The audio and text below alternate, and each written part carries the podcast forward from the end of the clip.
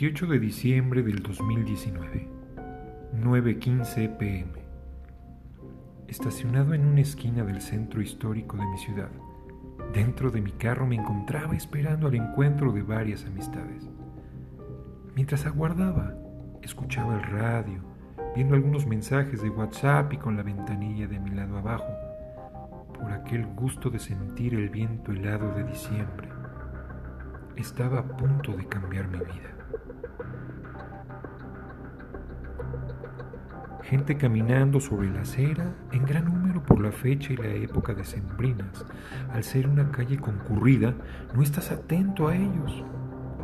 Metido en las conversaciones e historias de mi face, aparece una alerta de un mensaje de uno de mis hermanos. Estaba a punto de abrirlo cuando siento un golpe en la cara. Un objeto sólido se había impactado en mi rostro, con la vista borrosa y aturdido por lo ocurrido. ¿Qué es lo que pasa? Se abre la puerta de mi lado y la puerta trasera del carro. Dos sujetos con armas en mano me obligan, con gritos y amenazas, a pasarme al asiento del copiloto. Uno de ellos, en repetidas ocasiones, golpeándome, me indica que me recueste en el asiento, que lo recline. Él toma posición del piloto. El segundo sujeto, ubicado en el asiento trasero, cubre mi cabeza y me amordaza, con su pistola siempre en mi cuello. Estaban nerviosos y muy violentos. Yo no sé qué es lo que pasa. Han transcurrido 50 segundos. El carro avanza con gran velocidad y se pierde entre calles y volando topes y pitando al que se les cruza, me siguen amenazando. Con la cara tapada y húmeda por la sangre que no ha dejado de salir de mi frente y nariz, pregunto, ¿quiénes son? ¿Qué quieren de mí? Con gritos y amenazas de meterme un tiro, si no guardo silencio, lo repiten una y otra vez. Cállate, guarda silencio y no hables. El instinto de conservación me llena la cabeza, con algunas posibilidades para poder escapar. Pienso en abrir mi puerta y aventarme a pesar de la velocidad. Tenía que salvarme. Mi mano se aproxima a la manija con cuidado, sigiloso de no ser visto. Obvio. Un segundo cachazo me nubló la visión. Había incrementado la furia de ellos. Recibía golpes constantes en el cuerpo y cabeza. Desistí. Perdí esperanza.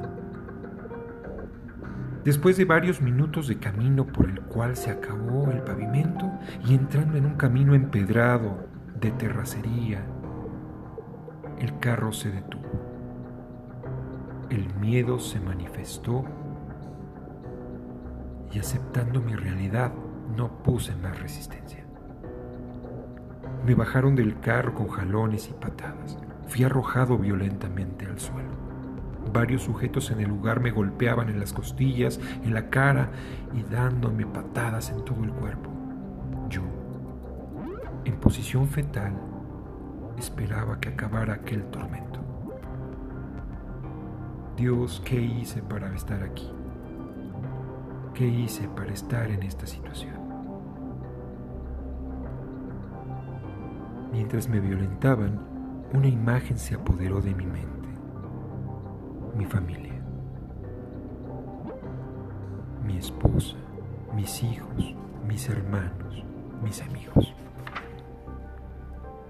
Después de varias horas de tortura y cuestionamientos, al no recibir respuesta, una detonación ensordeció mis oídos. En algunos segundos, mi pierna izquierda se tornaba dolorida y un dolor empezaba a recorrerla. Al no tener de mí nada, me habían disparado. La sangre salía a chorros. En pocos minutos el suelo donde estaba tirado se convirtió en un gran charco de sangre. La somnolencia y mucha sed se manifestaron en mí. Estaba a punto de quedar inconsciente. Nuevamente, esa imagen de mi hijo se volvió a apoderar de mí. No lo volvería decirle lo tanto que lo amo. Ya no jugaríamos más. Mi esposa. ¿Qué será de esta bendita mujer? Desearía estar en este instante en sus brazos, o tal vez recostados en ese sofá viendo alguna serie juntos. ¿Cuándo fue la última vez que le dije lo maravillosa que es? ¿Cuándo fue la última vez que le di las gracias? Porque gracias a ella soy lo que soy. Ella pulió cada uno de mis errores. Ella me transformó en el hombre que soy, en el hombre que siempre quise ser. Amor, ¿cuándo fue la última vez que te dije te amo? Ya no volvería a ver o a bromear con mis hermanos. Lo último que fue y lo último que vi fue un mensaje de uno de ellos que decía, Gordo, ¿estás ahí? El cual jamás pude contestar. Estaba resignado a la muerte. Encomendé a mi familia a Dios. Si ese era mi destino, que así sea, dije, pero que ellos sean felices y nadie los toque. En ese momento, una paz invadió mi corazón. Inicié varias oraciones. Pensé en Dios y en todo lo que había hecho en mi vida. Le di gracias. Me rendí. Un sueño se apoderó de mí en ese instante. Milagro ocurrió. Un hombre corpulento entró con gran autoridad y con voz fuerte en el lugar dijo, quítenle la capucha. Y tú, cierra los ojos. Iluminó mi cara. Me pidió que cerrara los ojos y que no hablara. Este exclamó, Él no es. Se han equivocado. Una tranquilidad se apoderó de mí. Inmediatamente él me arrojó una cuerda para que pudiera hacer un torniquete en mi pierna, ya que se había dado cuenta ese chorro de sangre que había yo hecho.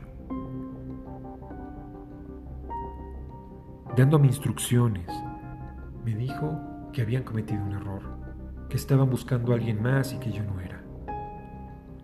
Que me iba a liberar con la única condición de que me quedara callado de que no los investigara más y que me olvidara de todo. Una alegría y esa adrenalina en mi corazón nuevamente se apoderó de mis ánimos. Desperté. Varios de ellos me subieron a un carro, me cargaron y me echaron en la parte trasera. Me volvieron a tapar el rostro. Acelerando, se dirigieron a un lugar incierto.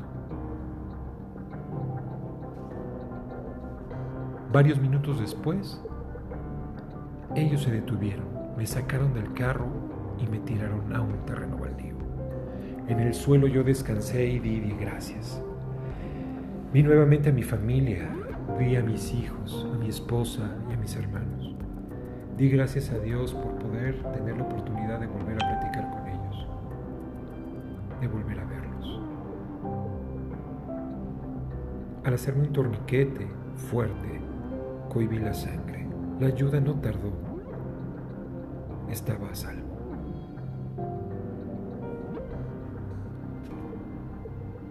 Señor.